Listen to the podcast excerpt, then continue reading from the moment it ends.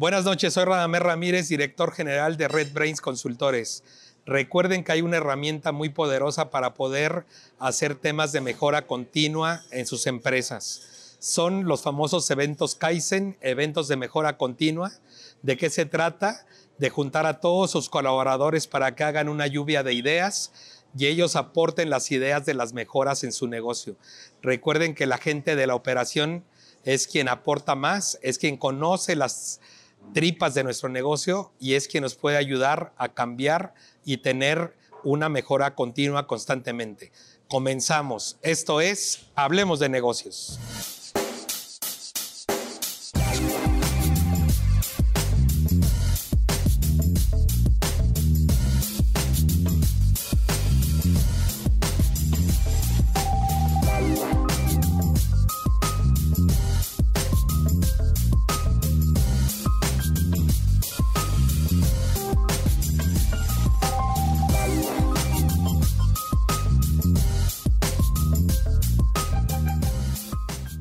Nuestro invitado de hoy es Alejandro Espinosa García, licenciado en Derecho por la Universidad La Salle, con un máster en Derecho Empresarial en la Universidad de Barcelona. Entre muchas de sus especialidades es sommelier por el Gremio de Restauración de Barcelona. Dentro del gremio empresarial es chef propietario de Macrino Restaurante, ubicado en la gourmetería, al igual que propietario de la Cuchara del Chef y Pixona Pizzería, restaurantes muy aclamados por los paladares más exigentes. Esto es Hablemos de negocios. Qué buena semblanza, Alex. Qué gusto tenerte en Hablemos de negocios. Bienvenido. ¿Cómo estás? Muy bien, Radamés. Muy contento. Muy Yo contento, también de, contento estar, de estar aquí en Macrino, en este espectacular lugar lleno de magia italiana. Magia italiana. Eso es una buena, una buena descripción. Pero yo más contento de estar con todo tu auditorio. Muy bien. La verdad es que siempre viéndote todos los domingos y ahora de este lado. Así es, Alex. Oye, me gustaría platicar inicialmente eh, un poco de Alex Espinosa. Platícanos, ¿por qué inicias con este tema del arte culinario, del tema de la gastronomía? ¿En qué momento se te ocurre eh, ser chef internacional?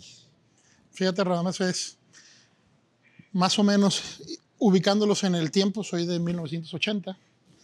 Estudio en una de las escuelas aquí de Guadalajara pues, muy tradicionales.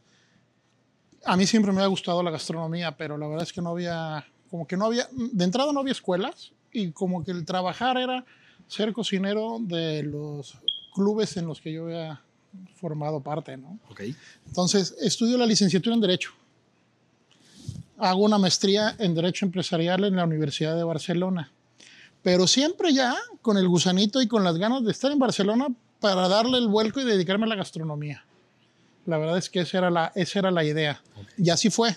Me voy a Barcelona del 2003 a estudiar la maestría pensando que iba a poder compaginar maestría con trabajo en, en el área. La verdad es que es una maestría muy complicada, muchas horas de trabajo, full time, de lunes a viernes, de 8 de la mañana a 2 de la tarde. Y bueno, no hubo opción. Ya casi regresaba de Barcelona, se acababa mi tiempo por allá, cuando me hablan de un restaurante mexicano que habían escuchado de mí. ¿Cómo? Si yo no he trabajado en ningún lugar. Bueno, pues resulta que un amigo de República Dominicana les habló de mí y les dijo, no, esto no es comida mexicana. Mexicana se hace con Alejandro. Y me mandan a hablar del restaurante y así, un día, de un día para otro empiezo a trabajar en ese lugar. Como cocinero. Como cocinero. Ok. Empiezo a trabajar, le dijeron, no me han visto trabajar, no importa, ya nos hablaron de ti, nos interesa que trabajes aquí con nosotros. En un centro comercial muy importante de Barcelona, donde llevaban muchos artistas y en aquel momento es deportistas. Era la época de Rafa Márquez. Okay, okay. El diario me tocaba verlo ahí en el centro comercial y que llegaran a comer a, al restaurante, ¿no? Excelente. Entonces, bueno, me preparo en el área donde yo sabía que era que me faltaba más conocimiento siempre hace falta conocimiento en todas las áreas, pero me especialicé en el área de sala, servicio de, de camarero, mesero y después como sommelier. Fue donde más tuve estudios, pero trabajando en cocina. Sí, ahí. Qué buena mezcla. Lo que aquí le llamamos Canirac, o lo Sí, que aquí claro. es la Canirac, allá es el gremio de restauración de Barcelona. Okay. Entonces, como los horarios allá son partidos, o eran de 2 a 6 y de 10, más bien de 12, a, de 12 a 4 y de 8 a 12, en ese lapso siempre había cursos para capacitarse uno. Entonces iba a capacitarme y estudié panadería y estudié, híjole, como en tres años estudié como 40 diplomados, ¿no? Trataba de ir buscando qué había nuevo y coctelería y sommelier 1, sommelier 2, cata, esto y el otro. Y así fue como, como me incursioné en este medio de la gastronomía. Ok, ok. ¿Y en qué momento das el brinco, Alex, al tema del empresariado? ¿En qué momento decides eh, lanzarte ya como empresario? Porque también no es fácil cuando te das cuenta que la juventud no es eterna y te das cuenta de que tienes que proyectar más adelante y cocinando el cuerpo se cansa. Son jornadas muy largas, es muchísimo tiempo de estar en estas jornadas y es cuando decides, dices, tengo que poner, pasar mi conocimiento y llevar mi cocina a muchos más lugares. ¿no? Y entonces mi negocio principal y el primer negocio de la gastronomía que tuve fueron los banquetes. Bueno, aún sigue siendo. Sigue siendo. En la actualidad es el negocio con mayor tiempo. Abrí un restaurante del 2006 al 2009, no, 2007 al 2010 en Puerto Vallarta, el Racó de Cataluña. Okay. Ese es como, eh, que era el Racó de Cataluña, eran los sabores de España que yo me había traído y estaba en Puerto Vallarta. Pero ahí ya servíamos banquetes, entonces, bueno, a la fecha seguimos con eso. Excelente. Oye, Alex, y bueno, Viene el tema empresarial, viene la parte de emprender, todo marcha perfectamente y llega la famosa pandemia hace un año, ocho meses. Golpeada al sector restaurantero con todo. Creo que fue uno de los sectores e industrias más golpeadas. ¿Qué, ¿Qué, hace Alex ahí? Tuviste que reinventarte, tuviste que... No fue nada fácil. Te voy a platicar, cuando me invitaste a que habláramos con tu auditorio, estaba pensando, ¿qué les voy a compartir? Porque al final de cuentas, el, empresario, el ser empresario suena, suena muy bonito. Emprender el emprendimiento es muy bonito porque hay que, te das cuenta que tienes que fijarte en los de abajo de ti, que nada les falte. Y esto nos pasó en la pandemia. Estábamos, lo más fácil era cerrar el restaurante. Era cerrarlo, esperarnos a que pasara lo que en teoría van a durar tres meses, cuatro meses, cinco meses, y resulta que un año, ocho meses, nueve meses. Seguimos igual. Seguimos, no ha parado este tema. Así es, así es. Entonces, lo más, lo más fácil no siempre es lo mejor. Si, hubiera, si hablamos en el tema económico, monetario, igual y sí, pero no podríamos estar hoy por hoy grabando aquí. Y no tendríamos 20 familias que dependen del restaurante con un empleo durante este año ocho meses. Todo mundo hemos tenido que hacer cosas. Claro, ¿qué hicimos? Nos reinventamos. Es hacer nuestra carta empacada al alto vacío y poderla mandar a las casas y poderte mandar a tu casa una pizza 80% terminada para que la metas al horno y durante 7 minutos tenerla como si estuvieras comiendo aquí en Macrino.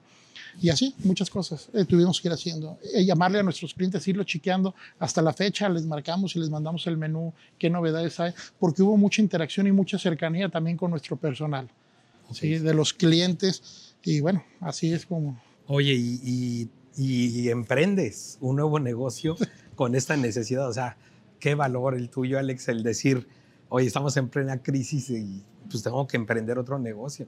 Porque es la parte de reinventarse, ¿no? Oye, Radón, es eh, algo muy trillado, ¿no? Que habla que el tiempo de crisis es tiempo de oportunidades. Claro, claro. Y, hoy descubrimos que sí. Sí, la verdad es que sí.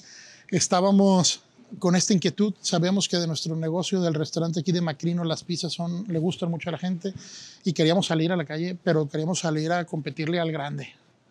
Y en ese grande, es que usa el grande? Pues hornos de banda. Pues vamos a buscar hornos de banda. ¿Y cómo vamos a competirle con nuestro sabor y la calidad de nuestro producto? Y así fue. Entonces, nos, mis mismos socios del restaurante decidimos crear una marca diferente. Y bueno, al día de hoy, cuatro, cuatro pizzerías en este, en este año. Cuatro sucursales. Cuatro sucursales. Muy bien. Te comentaba, estamos reubicando una, una de esas cuatro, pero cuatro. ¿Cómo se llama la marca? Pixona. Pixona. ¿Te acuerdas? La gente dice, voy a comer una pizza. Ah, bueno, ahora es Pixona. Esta, esta, una Pixona. Sí, y eh, eh, la Pixona es un solo tamaño, pero la rebanada, cuando vas al lugar, se vende por rebanada. Y la rebanada es de un cuarto de pizza. Ah, es por rebanada. Es- no, te vendo la pieza completa, pero en el lugar, si quieres comer una rebanada, te la puedo vender. Ok. Y la rebanada es del tamaño de un cuarto de pizza. Ok. Entonces es una rebanada de un cuarto de bastante- pizza grande. Sí, entonces es una rebanada sustanciosa. Ok. Oye, qué padre que se hayan reinventado de esa manera, Alex. Y platícanos qué viene para el tema de la banquetera, el tema de Macrino, el tema de las pizzerías, porque ahora sí, como dice un amigo, quería carrito, ¿no? Ahora se pasea, dice. Mira, viene el seguirnos moviendo, no nos podemos quedar estancados. Es una temporada que esperemos y sea muy buena, esta temporada navideña con el tema de los eventos empresariales, posadas. Eso hablando de la banquetera Macrino, eh, claro, lo recibimos para sus posadas empresariales y viene la temporada más fuerte del año. Y de las pizzerías, pues, ¿qué esperamos? Seguir creciendo, seguir creciendo, abrir otras cuatro más el siguiente año y a ir, la verdad, con, luchándole, esa es la única. Claro. Y me platicabas algo que me gustaría cerrar con esto, Alex, que es la parte personal. Este mensaje que me acabas de platicar fuera de cámaras y este mensaje que me gustaría que lances a nuestros amigos empresarios porque descuidamos mucho la parte personal, la parte familiar. Este, yo insisto en un libro que leí hace poco, que ya es viejito, que es El monje que vendió su Ferrari Claro. que habla de esta, de esta historia, ¿no? De que nos enfocamos tanto en generar a veces riqueza, abundancia y descuidamos lo más importante que es la salud, la familia, la parte espiritual, este, muchas cosas, Alex. ¿Cuál sería como este mensaje que has descubierto en este, en este camino? que hay que, que hay que ser muy equilibrados. La verdad es que los negocios ahí van a estar, a pesar de uno, y si no, alguien más hará este negocio, pero la familia no hay que descuidarla, el tiempo personal no hay que descuidarse, hay que estar muy, pero muy atentos a esto. Como empresarios hay que darle un lado humano también a los negocios, porque al final de cuentas el recurso humano es lo más importante y lo único que no es reemplazable. Claro, y yo creo que eso es importantísimo, Alex, esto que comentas, la verdad es que es muy importante que siempre estemos equilibrados en todos los aspectos, tanto espiritual, emocional, salud, trabajo, y eso creo que nos puede llevar a ser personas plenas, personas de éxito. Y pues muchas gracias, Alex, por recibirnos aquí en Macrino, espectacular lugar. Estamos aquí en la gourmetería, también una, este, una plaza especializada en restaurantes. Vengan, por favor, la verdad es que está maravilloso este lugar.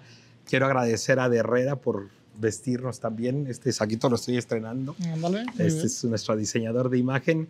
Y bueno, vamos a una sección, acompáñame Alex, es una nueva sección que tenemos, es una gran sorpresa. No se muevan, continuamos en Hablemos de Negocios.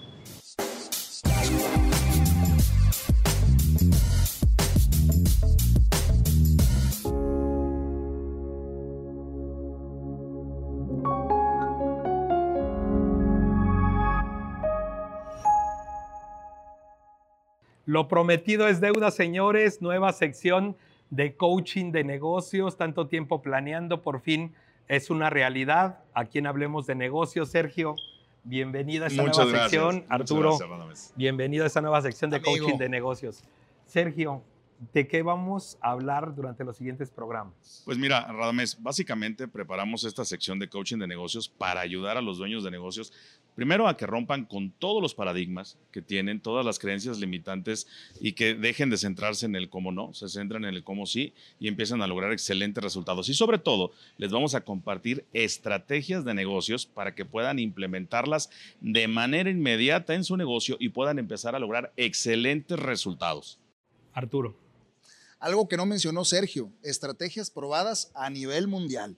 ¿Y cómo, y cómo surge esto, amigo? Y, y se los quiero compartir a nuestro auditorio. Si bien veníamos desde la temporada pasada trabajando con buenos resultados en esta cápsula bien enfocada a la industria de la construcción que tanto, que tanto amamos, pues bien, nos dimos cuenta y ante la demanda del auditorio que bueno, este tema del coaching de negocios donde Sergio y un servidor somos expertos, pues va mucho más allá, ¿no? Y aplica para cualquier industria, sobre todo en esta nueva normalidad sobre todo planchando el próximo año 2022, que fíjense bien, y lo comentaba con Sergio fuera del aire, amigo. Según las personas que saben, los expertos en estas ciencias políticas, negocios y finanzas, el 2022 pinta para ser el, el año más importante de este sexenio.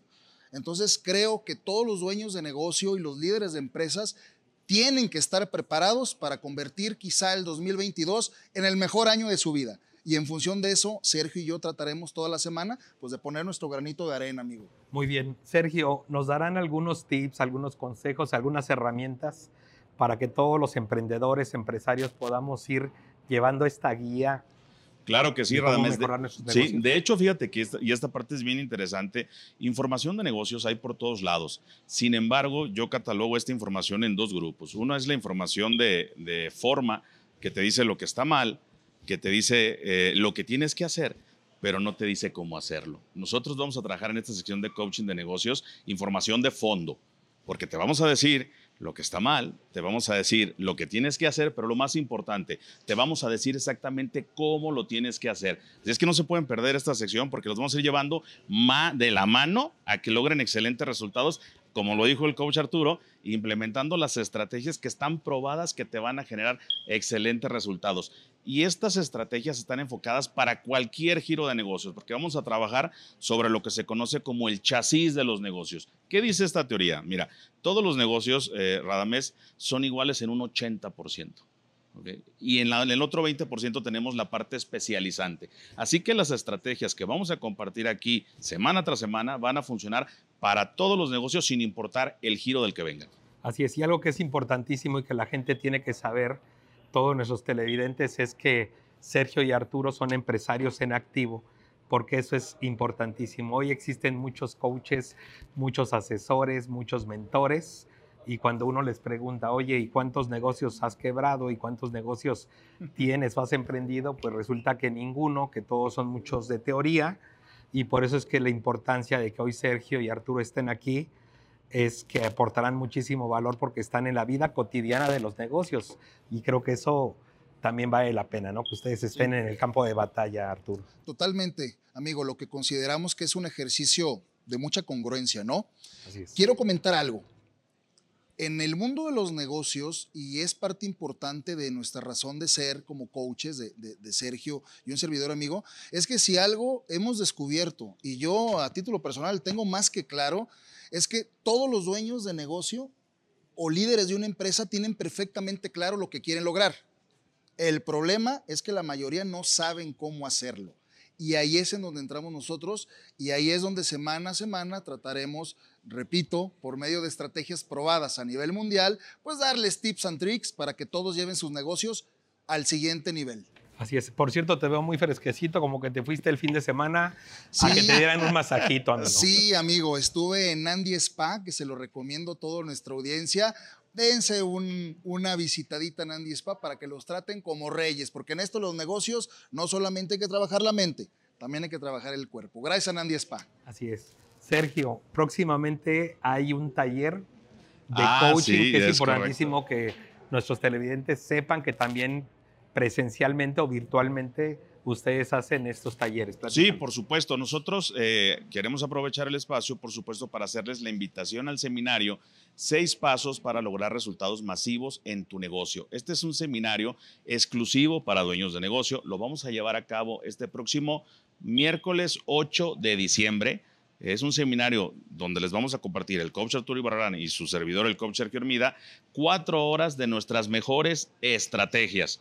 Esto es ¿Es importantísimo. presencial o virtual? Presencial. Presencial. Presencial, así, pero que se dejen venir de donde quieran, porque sabes que hemos tenido ya dueños de negocios que han venido de otras ciudades y de otros estados al seminario y se han llevado muchísimo, muchísimo valor. ¿Qué es lo que tienen que hacer? Fíjense bien, es comunicarse al 33 10 74 Que aquí está 80 apareciendo. 86, perfecto. 33 10 74 80 86. Deja una llamada perdida, manda un WhatsApp, di quiero ir al seminario para que consigas tu código de acceso. La inversión es muy, muy, muy, es una cuota de recuperación, Radames, porque es una inver- tiene una inversión de mil pesos, pero las primeras 10 personas que consigan su código de acceso, les vamos a dar el precio especial de 500 pesos y aparte les voy a regalar mi libro, Capitano Carbonero, potenciando al mejor dueño de negocios que hay. Así es que no se lo pueden perder. Nos vemos en el seminario. Ahí está. Excelente. Sergio, nos vemos la Muchísimas próxima gracias. semana. Arturo, nos vemos la próxima Amigo, semana. qué Y gusto. bueno, salud con Tequila Cascahuín, Salucita. patrocinador Tequila de Hablemos de Negocios. Continuamos, vamos a un corte comercial. Estamos en este gran programa que es Hablemos de Negocios. No se muevan de sus lugares. Regresando del corte, ¿de qué hablaremos, Arturo? De los fraudes, las clonaciones, robos de identidad y hay que proteger nuestro dinero. Continuamos en Hablemos de Negocios.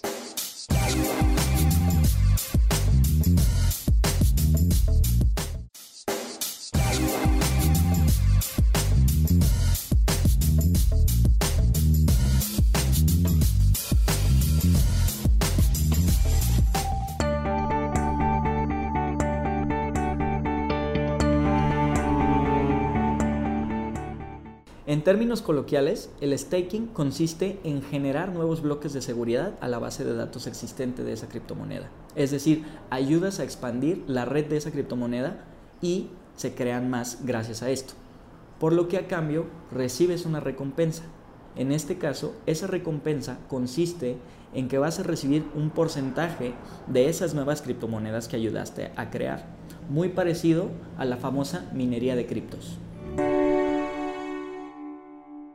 Sección del dinero, los varos, los pesos, los chulines, la marmaja, los bitcoins. ¿Cómo estás, amigo? Hermano, de todo. De todo. Joanes también, ¿cómo no? De todo. Estoy triste. Triste. Fíjate, la Después cartera. del fin de semana pasado. el hoyo en la cartera. el- La tarjeta que sacaba chispas y lo, di- lo poquito que me quedó, ¿qué crees? Me clonaron la tarjeta. De eso vamos a hablar hoy, de todos los tipos de fraudes que hay. La verdad es que casi siempre que se acerca diciembre es la época en la que más fraude, robos de identidad, clonación de tarjetas, etcétera, etcétera, etcétera, hay. ¿Por qué? Bueno, no sé si es porque también quieren ¿Quiere su su Santa Claus? Claro. quieren su Santa Claus, su aguinaldo, etcétera. Y la verdad es que se pone muy complicado el tema. ¿Cómo proteger esto, Arturo? Hay, hay varias formas y vamos a dar algunos tips. Y, y sacamos este tema porque en los últimos, ¿qué serán? En los últimos dos meses he conocido por lo menos cinco casos de personas diferentes que les han hecho diferente tipo de fraude. Y voy a platicar el primero, que es uno que a mí me resultó muy atípico y sobre todo muy elaborado.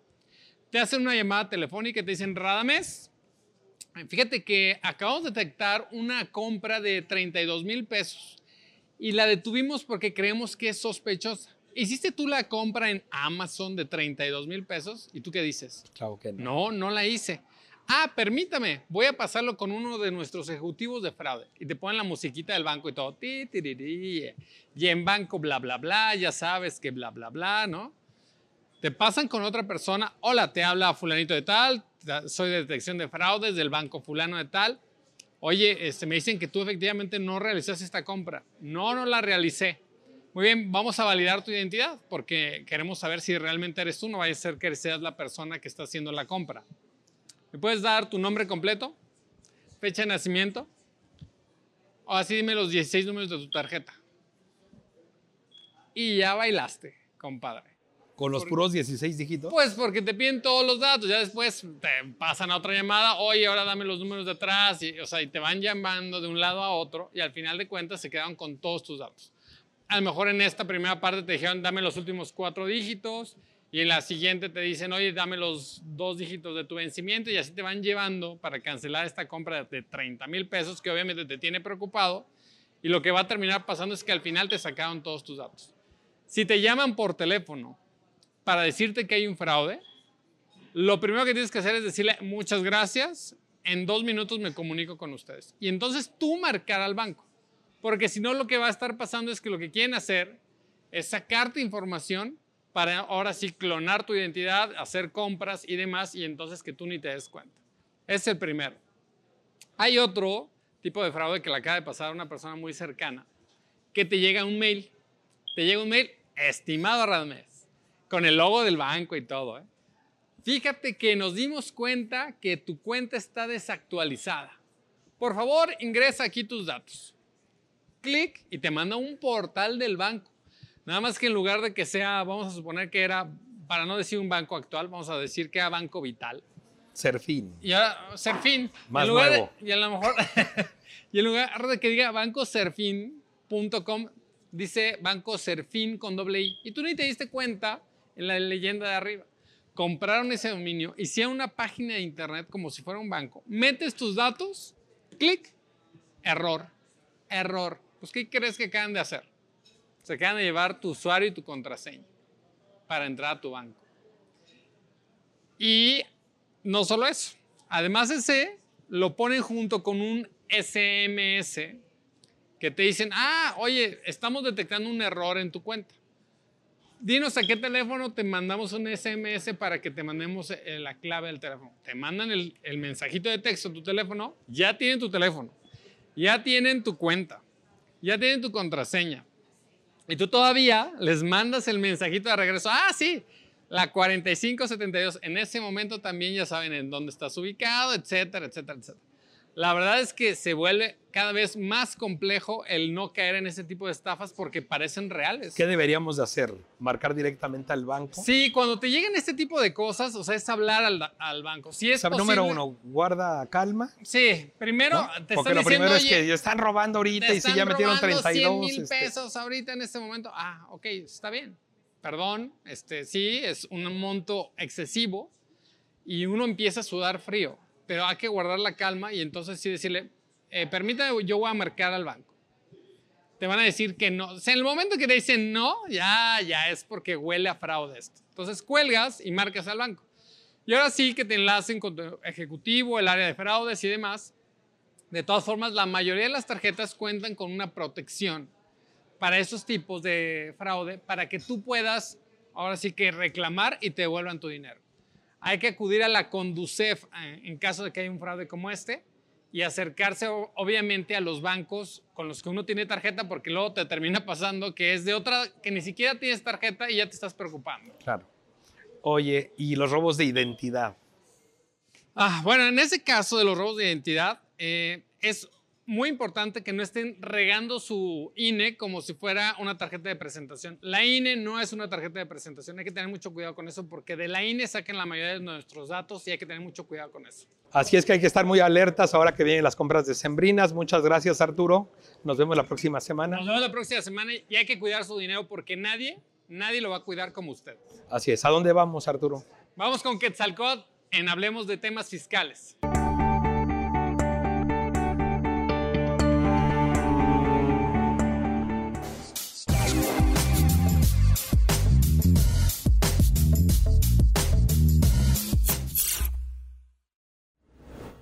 Sección legal y fiscal. Quetza, ¿cómo estás? Amigo, muy bien. ¿Y Qué tú? gusto saludarte.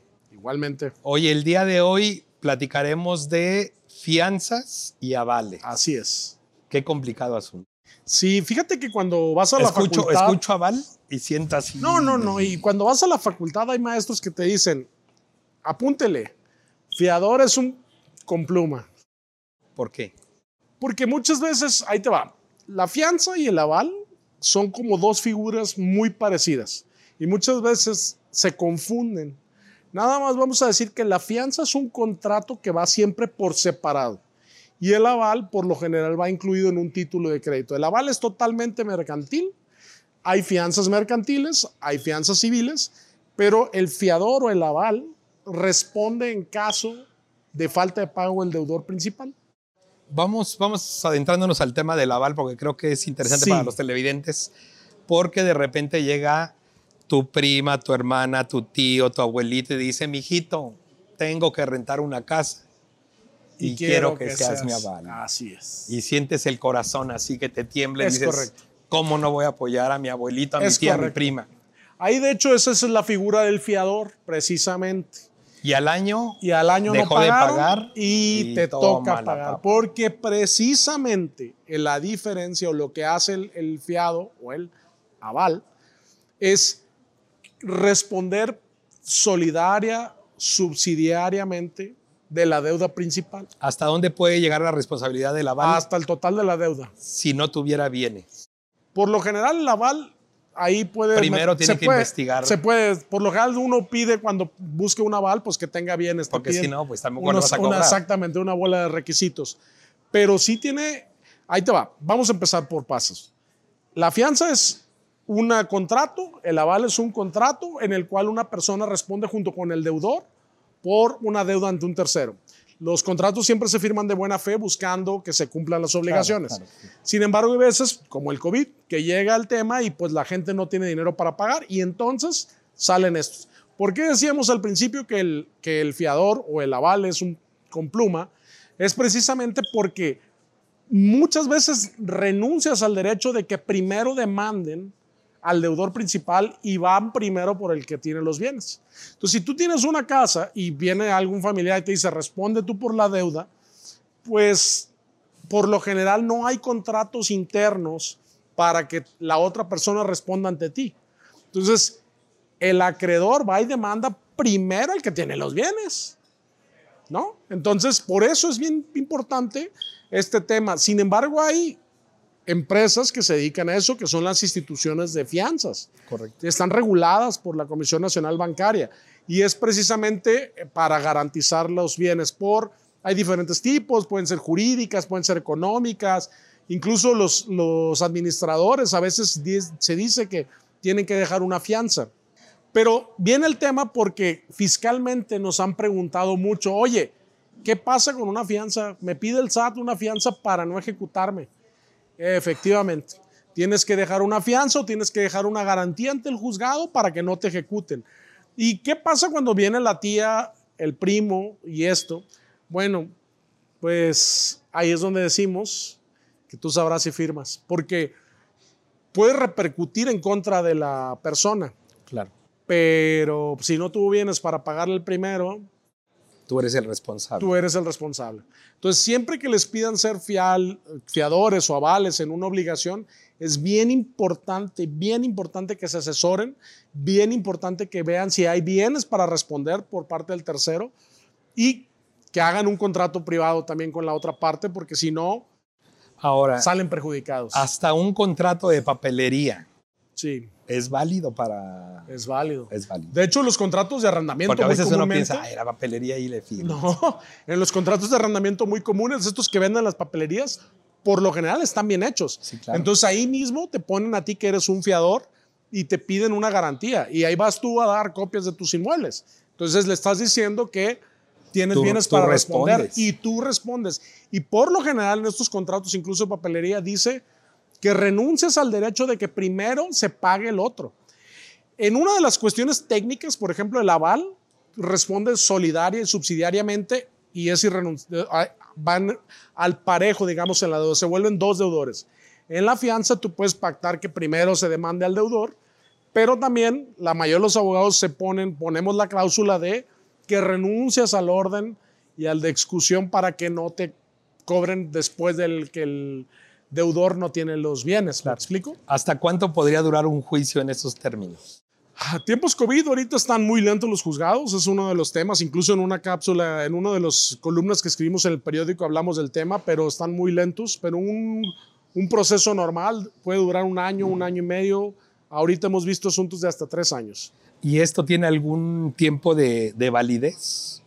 No, mientras la O deuda sea, no esté termina. vigente, tú sigues Nunca debiendo. termina. No, bueno, sí, prescriben las deudas, ahí nos vamos a, la- a las, a las reglas del deudor, de las deudas, perdón, y las deudas pueden prescribir dependiendo de los casos, pero hasta en 10 años. Ok, entonces la recomendación, ahora que se van a renovar contratos, que va a iniciar el año y que Viene el todo el mundo viene, oye, échame la mano, necesito un Así crédito es. para el negocio, para la empresa, te prometo que no te voy a fallar, te lo juro por mis hijos. No, tenemos el caso de un cliente así rapidísimo que reestructuró su deuda bancaria para apalancarse en comprar unos camiones, llegó COVID y no tiene bienes porque tuvo que vender las camionetas para poder pagar eh, sueldos Claro. y ahora el aval Es, el responsable. es el responsable. Tengan mucho cuidado, así que ni modo, aunque se enojen, el manual del perfecto ojete se los recomiendo. Así es. Amigo. Hablemos de vemos. negocios. Así es. Vamos con Lucy Barrarán a negocios y mujeres empresarias.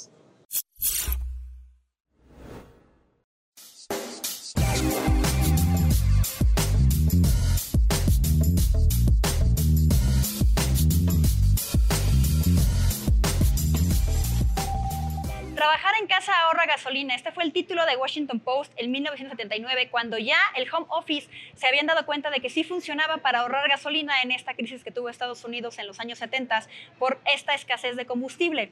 Yo soy Lucy Barrarán. El día de hoy en Hablemos de Negocios tenemos a la experta en tecnología Alejandra Espinosa. Bienvenida. Hola Luz, ¿qué tal? Buenas tardes, bienvenida. Muchas gracias por la invitación. A ti, directora comercial de ATI Tecnología Integrada.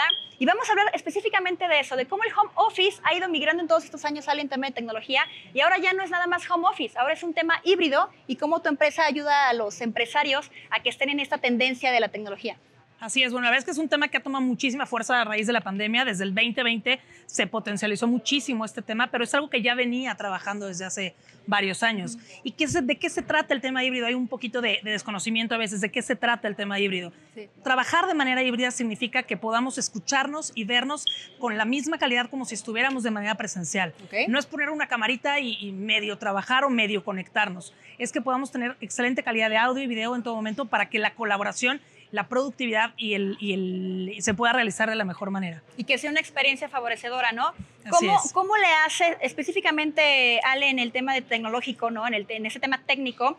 Porque tú trabajas en las dos áreas, en la empresa como tal, en implementar que, la, que el área, que la oficina, que la sala de juntas ya tenga este tema híbrido, pero también los colaboradores cuando están en casa, me, imagino que se llevan equipamiento o se tienen que llevar tema de cómputo o audífonos o qué tienen que hacer ellos y cómo ayudas tú a esta empresa para que tenga este complemento de espacio laboral más el colaborador en casa. Claro, definitivamente es un tema que hay que complementarlo y verlo desde dos perspectivas, desde la parte del empresario, la infraestructura dentro de la empresa, como la parte de los colaboradores. No podemos decirles, váyanse a su casa y no van a tener las herramientas para hacerlo. Entonces, nosotros como ATI lo que hacemos es ah, dotar, hacer una evaluación directamente con la empresa para entender cómo están trabajando y con qué herramientas cuentan.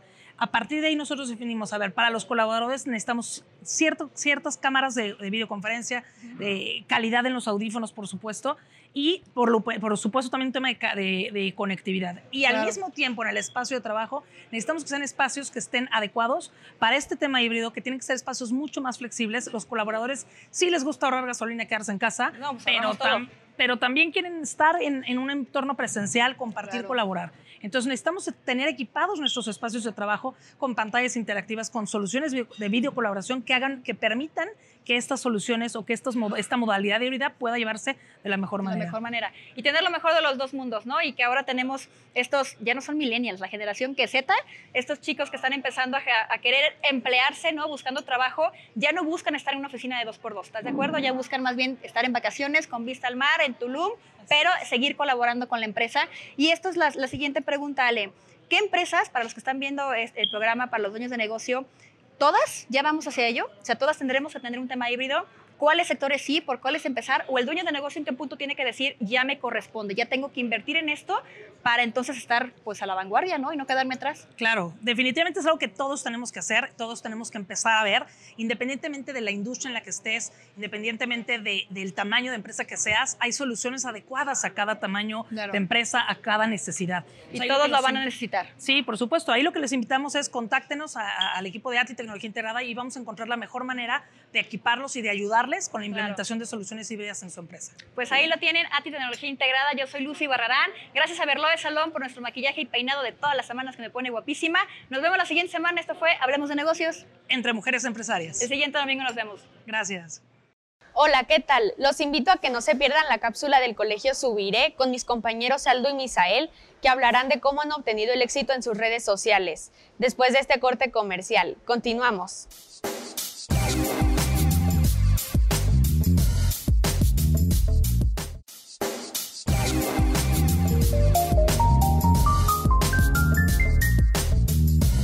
Hoy es un día muy especial para mí aquí en los mesabancos más famosos de grandes emprendedores porque tengo dos, pero que son, uno, son amigos entre ustedes, son compas, como se dicen. Eh, tengo por este lado, preséntate. Yo me llamo Aldo Castellanos Cabrera. ¿En qué año de, escuela estás? ¿A quién subiré? En primero de secundaria. Muy bien, ¿y por acá? Yo me llamo Eduardo Misael Iñiguez y voy en segundo de secundaria. Segundo y primero, pero ustedes se han encontrado por ahí eh, y son grandes amigos porque pertenecen a un mundo que está muy padre, que es el mundo de la velocidad, de los automóviles, el automovilismo. Y bueno, eh, quiero mencionar y presentarlos como ya casos de éxito porque ustedes son influencers reconocidos que tienen que ver con el mundo del automovilismo. Más adelante vamos a platicar de eso. Chicos, ustedes están en secundaria, están en subirés, se están formando como grandes emprendedores, pero para que los conozcan un poquito más, y que saben ustedes de automovilismo, quiero que me platiquen cuál es el auto que más les gusta. ¿Cuál es? A ti te he visto en tus videos que te subes a los autos y ya estás, andas ahí haciendo algunas veces de manejar. Ten mucho cuidado, sé que lo hacen con mucho cuidado, pero ¿cuál es el auto que más les gusta? A mí me gusta el Lamborghini Aventador SVJ por tiene mucha aerodinámica, es muy liviano, tiene fibra de carbono en el alerón, en la parte delantera. Tiene un motor V12 con 770 caballos y 800 newton, newton metros. Wow. ¿Y los caballos qué onda? 770 Ah, 770 caballos. Bastante bien, bastante Sí. fuerte, bastante veloz. ¿Y acá, Aldito? ¿Cuál te gusta más? Yo, eh, a mí me gusta de exóticos y padres, a mí me gusta el, el Pagani Huayra porque está muy deportivo y, tie- y tiene una colota atrás y, está muy, y luego está, está todo de fibra de carbono, negro y es B12 y tiene como, también como alrededor de los 700, 800 caballos.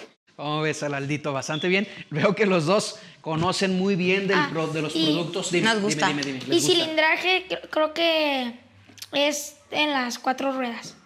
Excelente.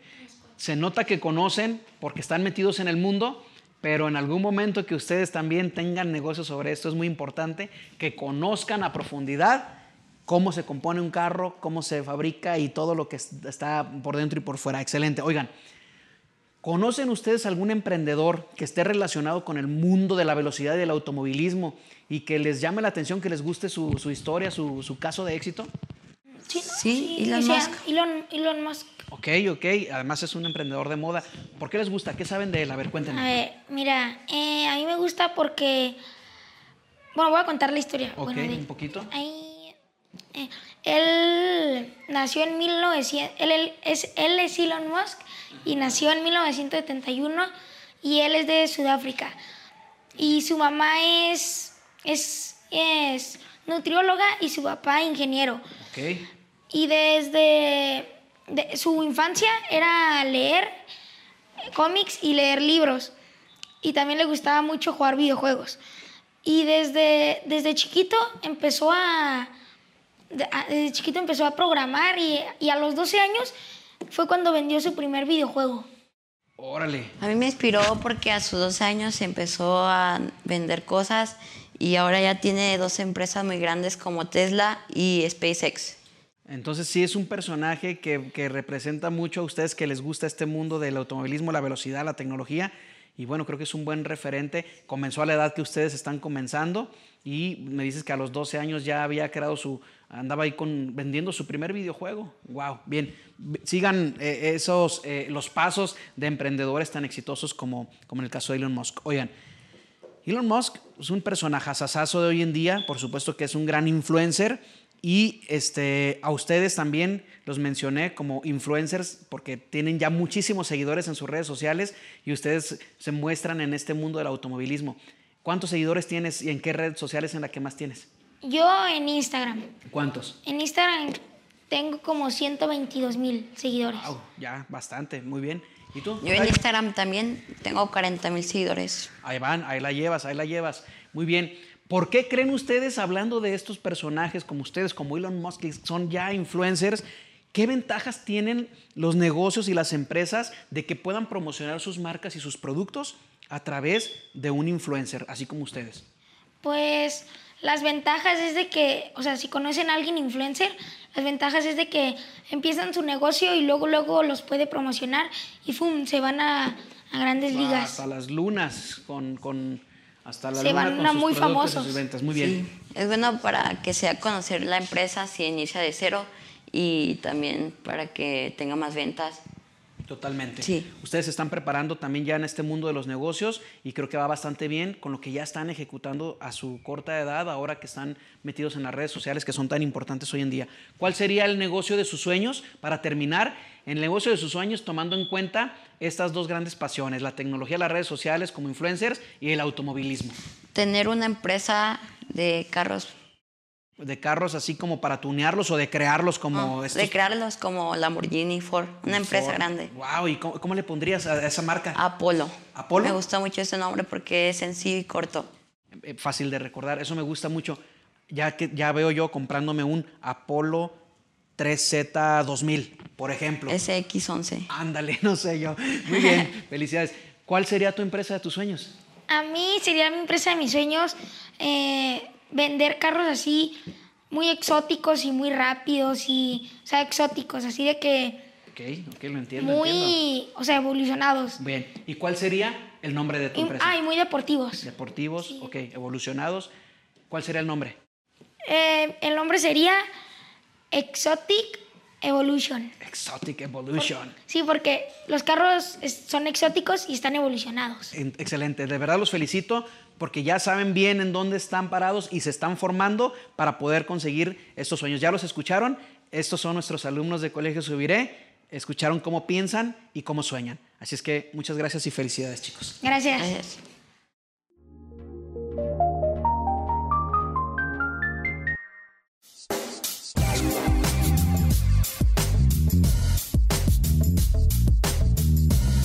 Hoy estamos de manteles largos, tal cual en Hablemos de Negocios, sección de negocios y vida saludable. Simon, bienvenido a este gran proyecto. Denise, bienvenidos.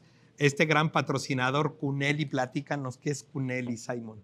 Cunelli es una nueva empresa en donde te ayudamos a tener productos frescos en tu mesa con la calidad y con un servicio de alta calidad. Entonces, cada semana nos puedes encargar tu súper y cómo compras tu- tu- tus productos y te lo llevamos a tu casa. Pero no te vendemos solo productos, te vendemos un estilo de vida. Ok, tal cual un estilo de vida, un concepto, este, productos de este tipo de primera calidad, traídos directamente de los agricultores, que eso es importantísimo. Sí, la fruta y la verdura viene directamente del campo, los, los pescados vienen directamente y son frescos, la carne también está fresca, no hay carne congelada, no hay pescados congelados con nosotros, todo lo que vas a comer es sano, saludable y nos pueden, nos pueden confiar. la mejor opción para comprar en línea. Denise, ¿y qué veremos en, este, en esta sección? Bueno, ¿Qué es- veremos como información importante aparte de, de todo este ámbito de vida saludable? Esta sección nace porque sabemos que una vida saludable, la vida saludable de tu negocio empieza por ti. Vamos a tener entrevistas con diferentes personalidades que nos harán entender por qué debemos de comer sanos para estar bien. Y Cuneli nos ayuda y nos resuelve todo esto. Este concepto que llega a Guadalajara eh, es pro- un concepto que tiene todo programado, ¿no? Son compras programadas de fruta y verdura, eh, como lo comentaba Simon, eh, carne, eh, panadería, todo fresco, ¿no? Fresco y hasta, ahora sí, del campo a tu casa, del horno a tu mesa. Así es, y como hablamos de vida saludable, supongo que va a haber algunos nutriólogos, algunos expertos en temas de carne, en temas de pollo, en temas de agricultura, para que nos platique cómo se cosecha la fruta, la verdura, porque eso a veces no lo conocemos. Lo que conocemos es lo que nos metemos a la boca, pero yo creo que esta sección se va a poner padrísima. Muy interesante. Como comentas, nutriólogos, dermatólogos, eh, también tips de ejercicios, tips de... Por ahí les vamos a dar unos buenos tips para evitar toda la... Pues el tema de estrés laboral que debes de hacer entre comidas. Hay que comer fruta, pero Así vamos a tener tips aparte de entrevistas. Así es. Oye, Simon, y normalmente los empresarios nos preocupamos por hacer diagnósticos a las empresas, por hacer diagnósticos a los negocios y nunca nos hacemos un diagnóstico y a veces caemos con preinfartos, con infartos. Tenemos, la verdad es que muchos temas de salud complicados porque estamos enfocados en el negocio. Claro, y claro. creo que hoy Cunelli se está preocupando y ocupando en que todos nosotros tengamos una vida saludable. Sí, claro, lo que te quiero decir es que con Cunelli no necesitas hacer, hacer este diagnóstico porque con Cunelli te damos la oportunidad de tener un estilo de vida que cumple con, con, con lo que es- se necesite para ser un empresario y que, que te apoyo a tener una vida más sana. y que tengas esa tranquilidad, ¿no, Denise? Que puedas estar en tu casa, que te puedan estar llamando y así acostadito decir, oye, mándame la carne, mándame el pollo, mándame mi fruta y siempre tener cosas saludables en, en tu casa. En- para ti, para tu familia, porque si tú estás bien y tu familia está bien, tu negocio va a estar bien. Así es, así es. Pues todo esto podrán ver ustedes en esta sección de vida saludable, así que Muchísimas gracias, Simon. Denise, recuerden, ese es un concepto europeo único en México que Simon se trajo de allá, así que tienen que estar muy atentos. Simon, nos vemos la próxima semana. Con Denise, gusto. muchísimas gracias. Vamos con Abraham Moreno a Conciencia Patrimonial. Continuamos en Hablemos de Negocios.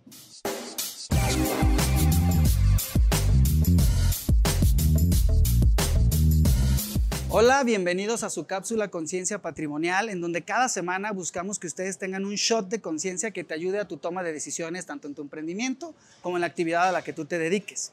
Y algo que me preguntan constantemente allá afuera es diferencias, ¿no? Conceptuales. ¿Qué diferencia hay entre conciencia patrimonial y salud patrimonial? La conciencia patrimonial es el hecho de saber perfectamente hacia dónde quieres ir o qué quieres hacer. Y la salud patrimonial habla específicamente de las decisiones que tienes que ir tomando para que se cumpla eso que tú quieres. Eso genera un ecosistema favorable para tu toma de decisiones. Ejemplo, todas las decisiones que tú tomes en tu vida, en tu día a día, parten de dos cosas y te reto a que lo, a que lo cuestiones.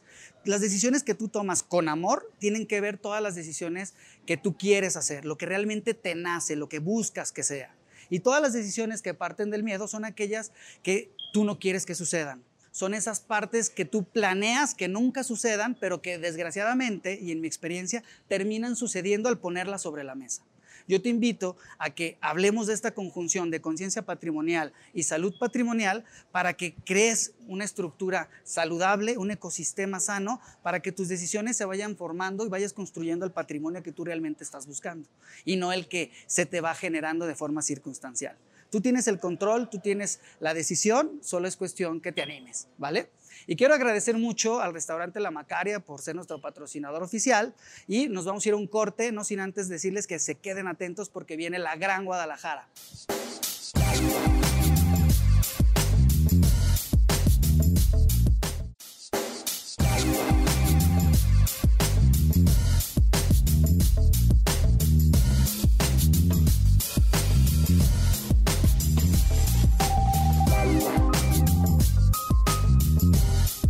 Cuarto bloque, cuarto bloque, la gran Guadalajara, Beatrice Batista, qué gusto tenerte aquí. Hola, mi querido Rada, pues el gusto es mío de estar conectando de nuevo con todos ustedes aquí en la Gran Guadalajara. Así es, ahora te tocó a ti, Beatrice, qué gusto nos da. Platícanos, ten- tuvimos un gran evento que terminó en la semana, un evento deportivo que se armó en tres meses. Platícanos los detalles. Ya sé, la WTA estuvo aquí presente en la Gran Guadalajara y como bien lo han dicho, ha sido de los eventos más rápidos de organizar y todo esto se debe a que aquí en la Gran Guadalajara tenemos una capacidad de reaccionar para llevar a cabo resultados extraordinarios. Y bueno, qué mejor que recibir a las ocho mejores tenistas del mundo. ¿No? Entonces se vivieron días extraordinarios en la Gran Guadalajara, los jaliscienses y algunos otros mexicanos que vinieron de otras partes de la República estuvieron más que felices de disfrutar de esta gran ciudad. Y algo que es importantísimo es que se sintieron eh, arropadas por todos los tapatíos. La verdad es que cumplimos con este proyecto que es desde que bajan del avión, chiquearlas, mimarlas, eh, acompañarlas, que conocieran nuestra gastronomía, que conocieran nuestra gran ciudad. La verdad es que yo me siento muy orgulloso de que gente extranjera se sienta así de, de cobijada, Beatrice. Una de ellas cumplió años, le llevaron mariachi. Es correcto. O sea, la verdad es que es padrísimo todo lo que se vive en la Gran Guadalajara. Sí, es que tenemos todo para llevar a cabo eventos de este nivel. ¿Sí? Y sobre todo que somos equipos que nos organizamos, personas comprometidas con eh, por poder proyectar todo aquello que tiene la Gran Guadalajara. Estamos hablando no nada más de restaurantes, sino también este estadio que se construyó. Fueron tres meses para arrojar a 7.500 personas.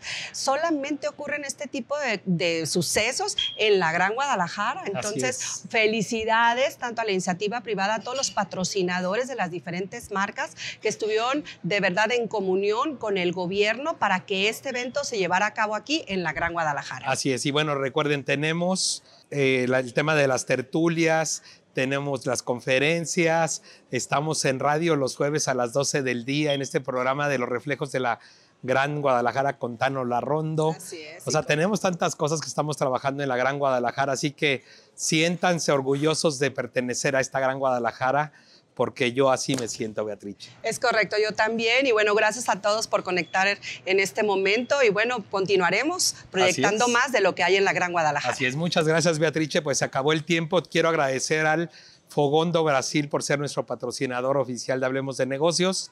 Yo me tengo que despedir. Recuerden, todo es posible, solo hay que atreverse. Soy Radamés Ramírez y esto fue Hablemos, de, negocios.